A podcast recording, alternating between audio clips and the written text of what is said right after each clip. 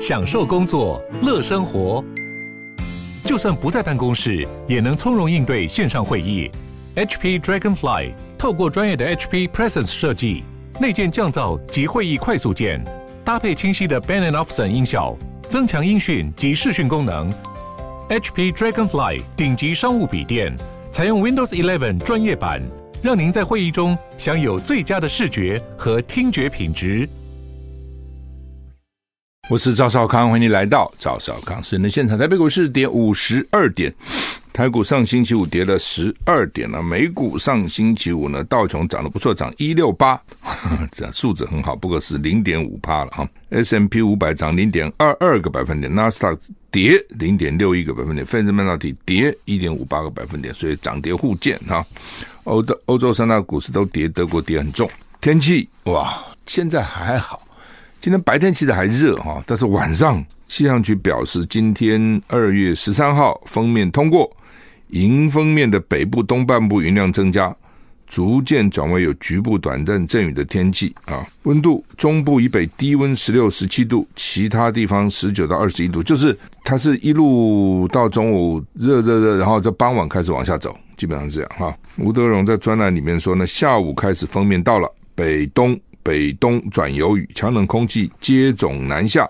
气温骤降，晚上转冷。明天中部以北有局部雨，各地气温续降。中部以北越晚越湿冷。明天是礼拜二、礼拜三、礼拜四台北台湾还是冷，中南部是早晚冷。周三西半部转干，大台北东半部还是有雨。礼拜四天气好转，强冷空气台北侧站大概可以降到十二度、十三度左右。平地最低气温有可能降到八度左右，气温变化很大，要注意保暖哈。最近呢，很多人啊，都每次冬天都是这样了啊，不幸就中风啊，或是猝死啊等等啊，因为雾胀这个热胀冷缩嘛啊，一天冷，那个血管就缩了，缩了以后，如果你原来就有一点堵塞的呢，不就更更细了嘛？能够通过血液的截面积就更小了哈。那能通过的血就更少了哈，所以有些地方就中风了啊。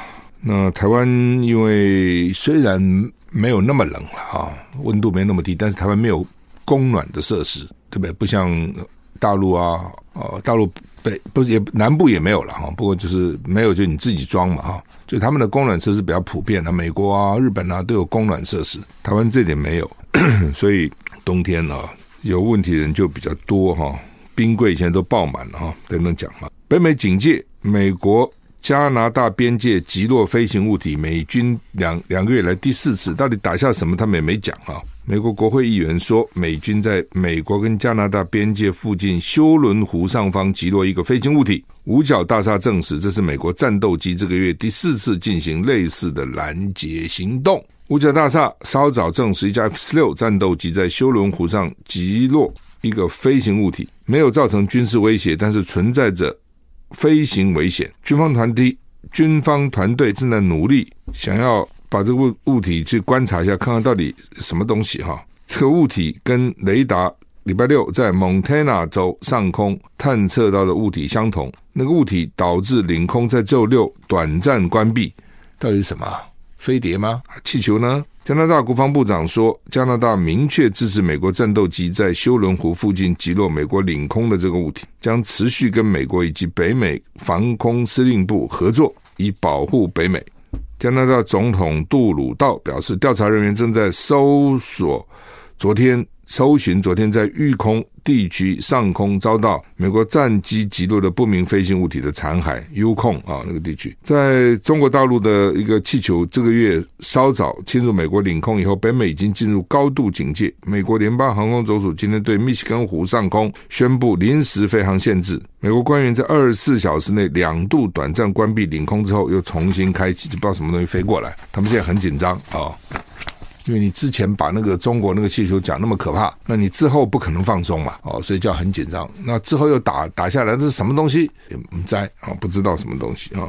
土耳其叙利亚那个强震已经超过三万四千人死亡，很惨了。第一天出来说只有三千多人，现在已经三万四千人，十倍了。土耳其逮捕黑心建筑包商，哎，每次完了以后就开始抓哦啊，是他把房子盖得不好，他偷工减料啊。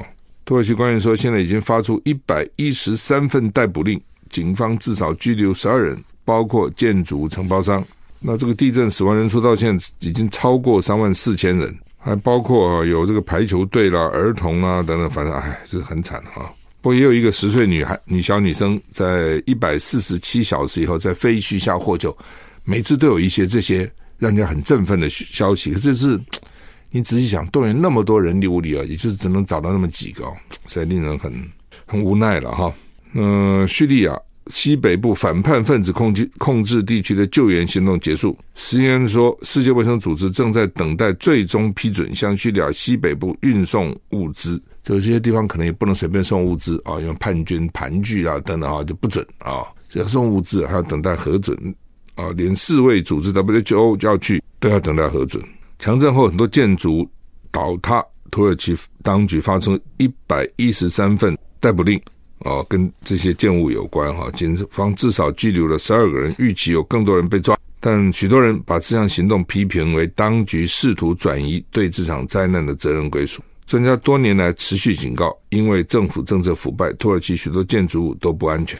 就说一，当然你可以想得出来，这个建筑物一定是有问题的。但是另外一方面呢，你这个政府也是腐败。你过去这么多年，你怎么核准的？对不对？你怎么核准这些建物？哦，然后你的公共设施、你的建筑法规够不够严格？那你政府都没有责任吗？那政府现在就想抓人，抓人呢，那大家就恨那些建商。转移焦点，好，所以也被批评。其实你不要说土耳其，你看看台湾呐、你现在讲人家土耳其，你看台湾，对不对？台湾因为过去的建筑法规比较旧哦，那个时候建筑技术可能比较没有现在好。那时候那个时候耐震的法规就比较也标准比较低了哦。那真的大的地震来就很麻烦哦，那你也很难难保嘛，到底地震会不会来？就大的地震会不会来？哦，所以你过去这建筑理论上讲就应该加强，但是喊了很久了。其实基本上都原地不动。新的建物当然有比较严格的法规，但旧的还是很多啊，对不对？你台不要说其他地方，光台北市起码一半以上都是旧的。那政府能做什么？好像也很有限。万一发生问题了，那政府没有责任吗？都去怪厂商吗？好，柏林地方选举，德国的执政党重挫，哈，是二次二次大战以来最糟的状况。肖兹就德国总统肖兹所属的社会民主党在柏林选举遭遇重挫，就是。比在野党差了啊！那当然，当地有当地的问题，但是是说呢，肖兹呢入对入俄罗斯入侵乌克兰的援助犹豫不决，所以被骂啊。反正这就是这样了。你现在援助可能肖兹的确了，有些可能这个不给你，那个不给你，他也怕，你知道引起扩大。那如果说他真的给了，也有人骂他，一定有人讲说，你看你啊，搞得这样这个战事越越演越烈啊，等等。从二零零一年以来，柏林市长都是社会民主党出身的啊。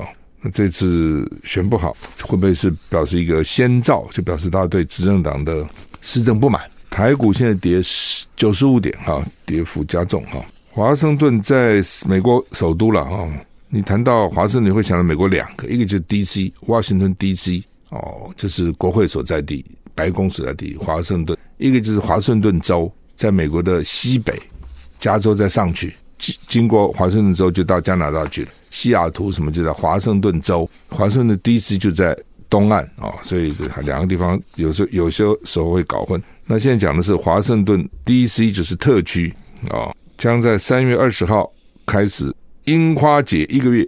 日本那时候也很厉害，因日本就到处送樱花、哦，连中国大陆有些地方都有很多樱花。你说他们那么反日，但还有樱花，日本那时候就没给你种。哈，就给你种樱花，占领在那边种，搞不好看到樱花也也让这些军人哦稍解思乡之情嘛啊！而且那是他预备全部拿下来啊，所以给你种。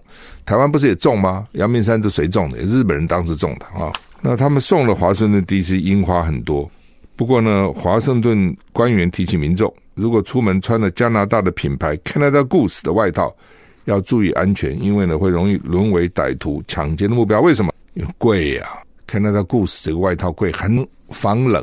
他们说纽约啊，很多人都有这个衣服，为什么太冷了？出去就穿个外套。本来那个羽绒衣哈，在美国最早比较有名叫蒙克莱尔了，哦，台湾就有卖哈，有些店很贵，蒙克莱尔哈。那后来呢？诶，Canada 加拿大鹅，Canada Goose 呢又跑又起来了哈，像后来又加拿大 Goose 比较流行哈，反正呢就流行一阵一阵。因为羽绒衣哈是很保暖。你想嘛，羽绒嘛，哦，基本上就是主角热的传导了，哦，所以你身体的热就传不出去嘛，那外面的冷传不进来嘛。其实道理其实就是这么简单哈、那尤其那种羽绒，它那个羽毛不是中空吗？所以更容易隔绝。哦，隔绝热，但是呢，通常羽绒衣都做的呆呆的，因为蓬蓬的嘛，它那个一定很蓬。所以最早期的时候，台湾那些羽绒衣都一穿以后是像个大呆瓜一样，又很笨重，又很。那他们这些羽绒衣就做的好看，就是它有羽绒，但是呢样子又好看，所以呢年轻人爱哈。那最近华盛顿地区发生两起抢案，都是抢这个衣服哦，然后呢，或是呢抢衣服，或是呢威胁，或是殴打打你，让你把衣服脱下来，因为。你也不想肯脱啊。第一个，这衣服很贵啊。第二个，那我脱了我很冷啊。哦，所以呢，就把你揍一顿啊。根据 Fox 新闻报道呢，George Washington 大学、乔治华盛顿大学的校区叫做雾谷校区，是当地著名的赏樱景点。最近连续发生两起针对 Canada Goose 外套的抢劫案。加拿大鹅鹅啊，那它到底是是是鹅毛吗？还是什么哈？反正就叫加拿大鹅了。价格昂贵一。件要价从好几百元到一千五百美元，就新台币四万五千多，所以被变成被抢的一个目标哈。那另外呢，芝加哥有一间加拿大鹅的店家，一月也被破窗抢劫啊。加拿大鹅外套从二零一六年以来就是芝加哥歹徒喜爱抢劫或偷窃的目标。那芝加哥现在跑到华盛顿 DC 赏樱，你就一赏樱冷啊，你要穿比较漂亮又。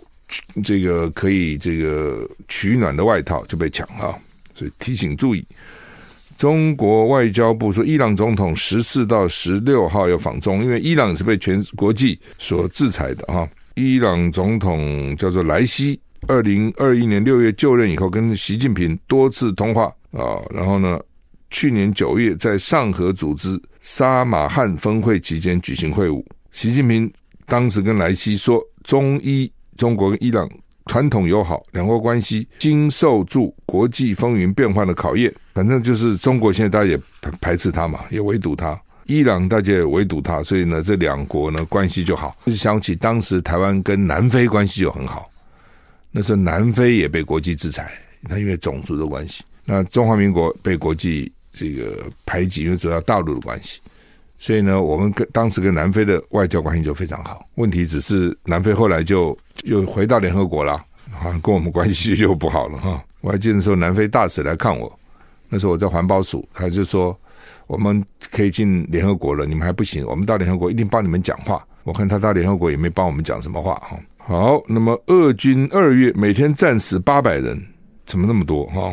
乌俄战争二月二十号就要满一年了。乌克兰说，这个月到现在，俄军每天在乌克兰战死人数超过八百人，创下俄罗斯入侵以来最高。泽伦斯基说，决定对两百名为俄罗斯核工业工作者实施制裁。英国广播公司 BBC 引述乌克兰数据说，二月份俄军在乌克兰死亡人数比入侵第一周以来的任何时候都要多，每天有八百二十四个俄罗斯平均死亡。啊，英国说。看这个数字可能是正确的，因为现在数字其实你怎么去核实呢？很难嘛，哈。乌克兰指出，俄罗斯发动大攻击，所以死亡增长随之而来。俄罗斯将在二月二十号发动新的攻势。泽连斯基说，对核工业采取制裁，两百个人被制裁。反正啊、哦，这个仗还在打，打到什么时候呢？也搞不清楚啊、哦。那俄罗斯加大制裁，加呃加大这个军力。的调动部署进攻击，那死亡就多哦，一天死八百多个，唉，也是八百多个生生的年轻的生命哎，哈，其实当兵都年轻嘛，先送去当兵哈，你是想想看，我们那时候看他们还像小孩，对不对？你说十八岁不像小孩吗？到现在得当兵了，那就干一年了哦，那真的打仗得上战场啊，不打当然就就就就没事了，真的打还得上战场。好，联合报头版头说，今天送星云最后一程，因为他们今天举行。这个仪式哈，在在佛光山啊，叫做星云大师圆寂送赞颂典礼，圆寂赞颂典礼啊。蔡英文九点要颁发褒扬令哈。那刚刚我看即时新闻说，已经有三万人上佛光山啊。呃，因为星云的信众是很多了哈，这也真的不简单啊。那你看，能够一手把佛光山这样打造起来哈，然后那么多大学。哦，南华大学了，佛光大学了，在西来美国西来，什么西来市、西来大学的哈，这是不容易哈。就是，你看台湾几个啦哈，证严法师很不容易哦，那星云法师不容易，以前圣严法师也都很不容易哈，有这么多的信众哈，大家这么虔诚哈，真的是非常非常不容易。我们休息一下再回来，介绍一个电影哈，我很少介绍电影，这电影名称叫《一起一起一起来一起来了》，大家一起来一起一起哈。那主要因为朋友特别告诉我，他们去看之后觉得还不错了哈。然后她是一个空，原来是空中小姐，日航的空中小姐，叫做 Ivy。后来发觉她爸爸记性越来越差，所以她就被迫，这也蛮惨的，在爱情跟亲情之间做选择。大概父亲需要她全时间照顾了哈，所以就放手爱情，因为她爸爸从小爱她，所以呢，去十二年就去照顾失智的爸爸。唉，有这个失智实在是很辛苦哈，真的很辛苦哈。前两天我听这个徐医师讲说，什么九十岁以上百分之五十失智，诶，九十岁百分之五十，六十岁以上就开始百分之十，七十百分之二十，大概类似这样啊。那失智比例很高的哈，自己搞不清楚，开始还知道，后来不清楚，都要家人照顾。那这个时候，这个 Ivy 又日航又裁员哦，那个时候全球性裁员，台湾就先裁空服员，因为台湾空服员最听话，就把台湾空服员都裁了。那他还带领员工去抗争，啊，抗争好几年，最后呢，给他恢复工作，不是空服员，叫他做地勤的哈，那就差很远。那所以呢，你看爸爸那边失智要照顾，男朋友也没了，工作也没了，所以这个时候呢，他看了一次，因为他在当学生的时候是民传的啦啦队长，他这片子拍的是很写实，就是真的故事哈，所以他们就学校希望说校友也组织一个民团的啦啦队，他在当学生的时候，啦啦队大概拿过全台湾比赛第一名啊，学校了。所以他后来就由各行各业老中青三代呢，校友他都要名传校友组成啦啦队哈，那大概就是蛮感人的一部片子了哈。前几年到韩国，他先拍纪录片拿到韩国纪录片的大奖，他就把当成拍成电影哈。那网友就说很搞笑、很温馨、很欢乐哈，很励志啦啊，很励志的一个片子哈。而且一方面当然是欢笑，一方面有流泪哈。那这个 Ivy 这。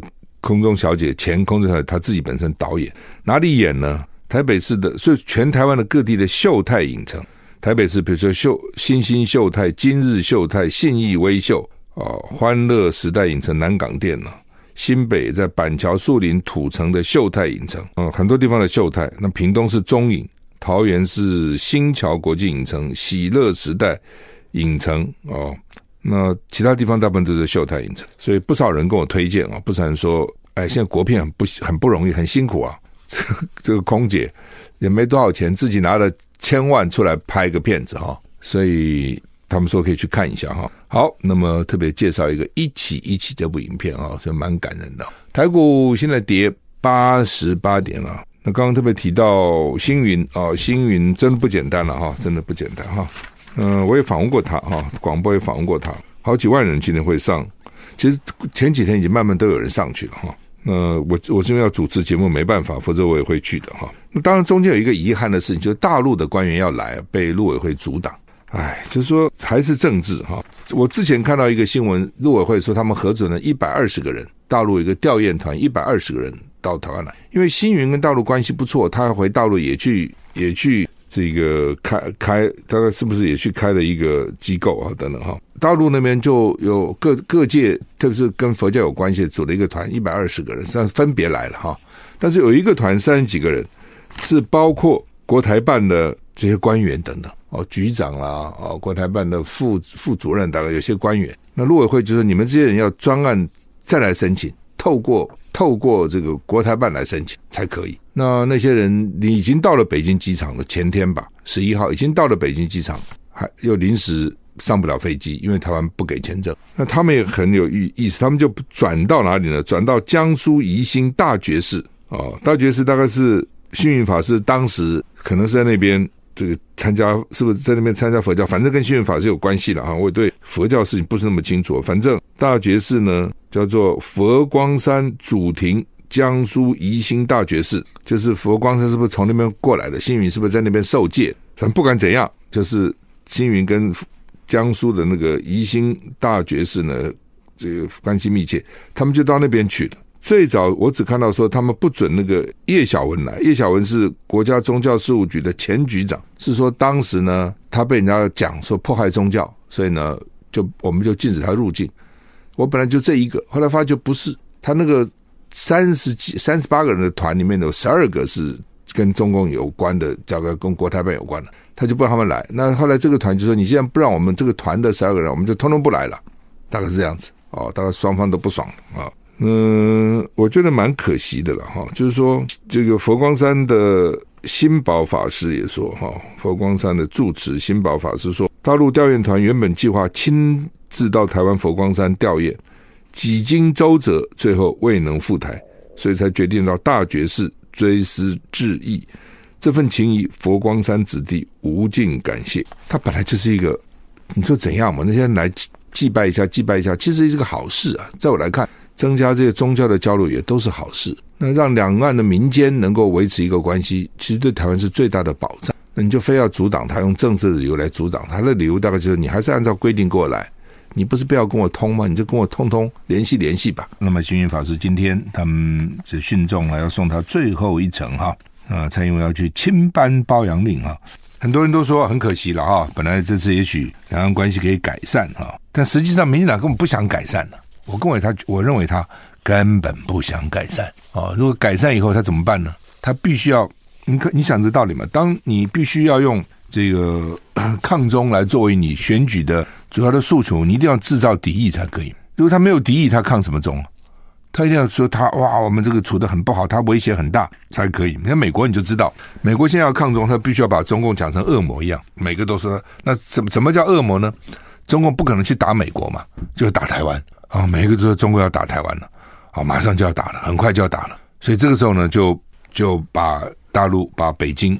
哦，塑造像一个要侵略别人的恶魔，然后美国去反对他，就会获得支持。他一定是这样子。那如果说中国不是个恶魔，那你怎么你打他干什么呢？同样的，民进党很懂这个道理。对，你两岸如果真的民间沟通了、交流了，哎，大家彼此觉得，哎，好像他从某个角度看，哦，也不是那么没有人性啊，也不是那么穷凶恶极啊，那他怎么反呢？那其实这件事情已经让大陆民间也不爽了，就是说人死为大嘛。尤其星云备受两岸的信众的敬重哦，那他过世了，派个吊唁来，你们都要阻挡，对不对？结果就是这样嘛。但你可以讲，就说我要叫他来申请，他为什么不来？哦，他们不是没有，他们有申请的，只是他们现在希望呢，你这些跟涉台有有关的官员呢，要另外来申请。什么意思？就是现在你都你都不跟我沟通，对不对？哎，你这次总要我核准了吧？来跟我沟通一下哦。他是想用这个啊、来逼他。就你不要给我设前提，因为以前常说哦，你要沟通对不对？好，要一个中国，好，现在你是没有什么前提了吧？这民进党老是用这个东西，哦，比如那个小三通当时也是这样，现在恢复那个航点是这样，你们来沟通哦，就是你非要就是他就希望打破大陆呢，非要有个前提你就来，他就不管说哦，我们常常看的是说，哎，这件事情通啊，比如说航线多通几个，对民众有没有帮助？民民之所好好之，民诸所恶之。如果老百姓觉得对他民生有帮助，就做嘛。政治先摆在后面嘛。民进党不是啊、哦，就是政治放在前面。那新云这件事情也是这样，所以我根本认为他没有要沟通了。哦，大家说啊，好可惜啊，好可惜啊。那大陆民间如果对台湾印象好，不是很好吗？对台湾不是最好的保障吗？啊、那民进党不需要这个，最好两岸兵凶战危，最好两两岸这个怒目相视。符合他的政治利益啊！好，最近确诊死亡的增加很多，这怎么为什么回回事？我也知道，最近医院的那个急诊室啊，什么 ICU 啊，加护病房都是满的，而且那个急诊室里面人满为患啊！为什么？不是都是新冠确诊了，也有其他的啊，比如说心血管的问题啦，啊，因为天冷嘛，还有之前流行疫情严重的时候呢，很多人晚一点去看病。他不想在那个时候挤到医院去，他就推迟哦。那现在可能延不了了哦。另外呢，感冒啊什么也有，还有社区里面是有多种传染病，可能包括哦各种病毒啦哦等等哈，还有流行性感冒啊等等，所以呢都挤进去了。那死的人也增加啊。台北市呢说，从一月二十号到二月五号十七天里面，就有一千六百二十八具遗体进到殡仪馆。可能有些还不见得进殡仪馆，对，那这个是进殡仪馆。新北说一月到现在有两千七百九十六个人死亡，比去年同期多四百五十九个，在新北就比去年同期多四五九。那台北也是说比去年同期也增加四百多，台北增加四百多个，新北增加四五九，都增加四百多，冰柜也不够，所以只好放在化妆室。哦，然后家属还买干冰哦，所以这些地方化妆室啦、代练区呢有冷气设备哦，那人气够不够哦也是问题。那新北呢有九百零二个冰柜也是爆满，所以唉，病还要病得其实，你不要病在，这个就是哦。最好是白天生病，平日生病，然后最好是不要病。但真要病呢，白天、平日到医院都比较容方便一点。但是没办法，经常都是晚上、周末。哎呀，那个找医生都很难找，你知道吗？医生也休息，也也医院里也找不到人了。这个时候生病就很麻烦哦。但是呢，这也由不得人呐。谁想生病呢？那就就是晚上病了怎么办呢？这周末病了怎么办呢？哦，就很麻烦啊。哦病房也没有哦，医生也找不到。那他们就说，第一个呢，很多年纪比较大的人呢，确诊以后呢，没吃药。那为什么没吃药？有两种可能，一种是自己没吃，一种是诊所没开。我最近遇到一个状况，他们都九十岁了，确诊一个礼拜，说越来越严重。我我说你你怎么看呢？他说我用视讯看诊，在我们附近的诊所。我说他们开给你那个 Paxlovid，他说没有，奇怪了。所以有些诊所就会问嘛，啊，你现在不舒服呢？有些人知道，有些年纪大人很好强的，没不舒服啊，我好的很啊，我这没问题啊。很多年纪大人，他可能真的觉得还好了哦，也有觉得平常自己身体很健康哦，比年轻人还好，所以我不能服输，不能说我不舒服哦，等等。中国时报头版头登的议政决策仓促，配套措施模糊，本来就是这样嘛。其实你说他这个决策仓促，他们搞了一年嘞。你记得吗？去年整年在那边搞来搞去，搞过来搞过去，那怎么叫仓促呢？它还是仓促。那什么叫仓促呢？说银色改建进度落后，还是住啊？这兵要不要住呢？一下多几万呢、要住啊！哦，所以营舍也没改建，训练场所也要修，因为很久没有用这个训练场所了。你不要以为很容易，不容易的。为什么？因为他这个新兵训练，他有一些地方都需要，都需要，比如你靶场，你总要有。对不对？你就出操也有很多地方嘛，到哪里去出操呢？哦，又譬如说很多工事啊，哦，你单兵攻击啊什么之类，你总是有一些挖一些壕沟啊等等这些嘛，那个都是要要做的哦。那他明年一月就开始了，呃，当然有一年时间还是可以去准备了。那只是这就是以前都没有嘛。我记得那个时候我，你看我我们高中毕业考上大学，先到成功岭，那个比较简单。成功岭原来是训练设施都非常好，那没有问题的。但是大学反而考上预官以后，你要先我们那时候因为服两年嘛，所以要先半年的基本训练，半年基本训练又分成三个月的新兵训练，三个月的专业训练。那我是新兵就在哪？就在卫武营，就现在的卫武营。那时候是一个二军团司令部，最早是第二军团司令部陆军改编成一个新兵训练呃这个基地。它原来不是新训练新兵，所以我们就送到卫卫武营去。我们是第一次第一届。卫武营从二军团司令部改成新兵训练中心的这个地方，他们就先那些干部要先去，那些班长就先去挖壕沟啦，去把一个不是训练新兵的地方改变成一个新兵训练的地方，当然很辛苦。所以他们当时就彼此就约好，说为为什么我们这么辛苦呢？就是因为这些狱官要来，所以等到他们来，我们好好整他们，好好整治他们。说我们被整得很惨。哦，就因为这些班长，因为班长是重要的骨骨骨干嘛啊，班长们因为太苦了，在当他在那个在那个部件的就建建设那些工事的时候呢，他就很生气，就怪我们，所以我们去的时候被整得非周周照到。我告诉你，能怎么都已经到了虐待的地步了，就整活活整三个月，而且因为呢，他也是我们是第一次到魏武营嘛，所以我告诉你，你看七八月九月受训多辛苦啊，多热啊，凤山。那三个月没有枕头啊，枕头都来不及发给我们，那怎么办？晚上怎么办？把那个裤子有没有卡其裤卷起来就当枕头？你像那个卡其裤多脏啊，流汗，在地上打滚，对不对？各种操哦，然后呢，晚上就折起来就当枕头，就这么那三个月这样过了。哦，你在成功岭的时候呢，哇，各种大官去啊，对不对？少将那个不是个官，是上将，对不对？国防部长、参谋总长哦，这个总司令。大学校长、台大各学校去看自己的学生，到魏武营哈，整个三个月，我看到最大的官就是那个少将，就是那个师的司令官师长，没有看过任何一个人来过，因为反正没没没媒体关心呢，啊，而且都分到不同地方去受训了。比如你我是正战，你在卫武营，可能步兵在部部校，可能装甲兵就都在不同地方嘛，啊，是都分散。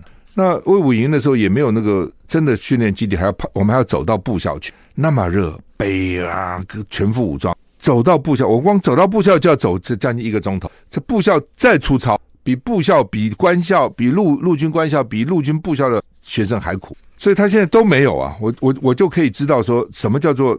通通没有设施啊，因为我刚好碰到，我就知道。那民进党呢更可爱，他建议啊，民进党立委说呢，到外国去进行打靶训练算了哦，就是连打靶的地方都不够，还要到外国去借人家的地方。那外国什么国呢？不知道啊，我也不知道去哪个外国，外国哪个地方借你啊？大他大概想的是，当时新加坡都到台湾来受训嘛，星光部队，干脆呢，我们也到别的地方去受训哈。啊，外国是有了，但是没有那个大规模的地方。你比如说，你到关岛。或者你到菲律宾，有一些地方让你去射击，付钱的啊、让你射击。那我去这些地方也去过，这些地方去射击，有趣嘛？就去训练训练怎么样射击哦，有长枪、短枪都有。人这是很奇怪了哦，人这是很奇怪，就是当你被迫的时候，你什么都不想都不想动。你服兵役是被迫嘛？你去去受训是被迫嘛？对不对？平常我讲过啊，我们游泳花钱去游泳啊，成功岭那个游泳池多好啊，真的好啊。大家都不游，都在那边能够不动我就不动。在部队射击是免费给你射击啊，哎，你是有一搭没一搭的。你去旅游的时候是花钱去射击，哎，哎，你兴致盎然，哦，就是说自动自发的你就有兴趣了。对，所以我现在回想起来，那时候服兵役很多科目是非常有趣。那时候就啊，只只只只能够混就，比如说晚间带你到森林去教你怎么样在晚上迷路在森林看星星能够脱逃。能够找回你的部队，这不是都有趣呢？哎，那个时候就觉得，哎，他是没什么太大兴趣。白天累了一天了，晚上给你上这个课，哦，能混能摸鱼就摸鱼吧，要不然就跟同同事同学们聊天，哦，也没认真的听教官讲什么。现在想想都有点后悔，很多课还真不错哈，但这就是这样，你被迫就没办法哈。好吧，不管。所以呢，《中国时报》说呢，议政决策仓促，配套措施模糊。的确是这样啊，现在怎么办啊？现在不知道在将来怎么办哈？哎，那这是你应付老美，送到美国受训算了，叫美国给我们出钱，美国派运输机把我们的兵都送到美国受训，那这兵役大概也愿意，哎，能够借着服兵役到美国去一趟不错，但老美不会给你这样干的了哈。好，那么美国众议院有一个叫做美国与中国共产党战略竞争特别委员会，还有这么一个委员会啊，针对性很强。说正在讨论要派一支代表团访问台湾，哦，表示台湾的支持。同时呢，要在台湾召开一场听证会。这是老美什么时候国会到外国去开听证会呢？他们说有潜力的。什么叫潜力呢？不一定要在华盛顿开。说呢，十九世纪南北战争的时候，国会委员会有时候就到前线视察战况及战备。废话，那越战的时候，国会也有国会议员到越南去看了，有啊。哦，但是这个跟到台湾来。去开开开个委员会听证会是不一样的啊！你把台湾当成什么？哦，这是很有趣哦。为什么？他当然他的讲法是我们表示台湾支持的，对我们支持，我们当然很感谢的。另一方面，这是他们的一个表演的舞台嘛。你自己想说，他台湾来开听证会，哇，这个美国媒体高兴死了，CNN 啊什么一定来拍嘛。现在媒体就不分了，反正就反抗、反共、抗中，通通来了。这些议员多出个风头，台湾现在就变成这样。变成美国二零二四也是大选年了，我们是一月选，他十一月选了，所以这些政治人物啊，这些议员啊，这些都会跑到台湾来，为什么呢？博取媒体的关注，来彰显他们抗中的强度，其实就是这样子。哎，还拿南北战争来做比喻，真是不伦不类。好，台股现在跌八十四点，我们时间到了，谢谢你的收听，再见。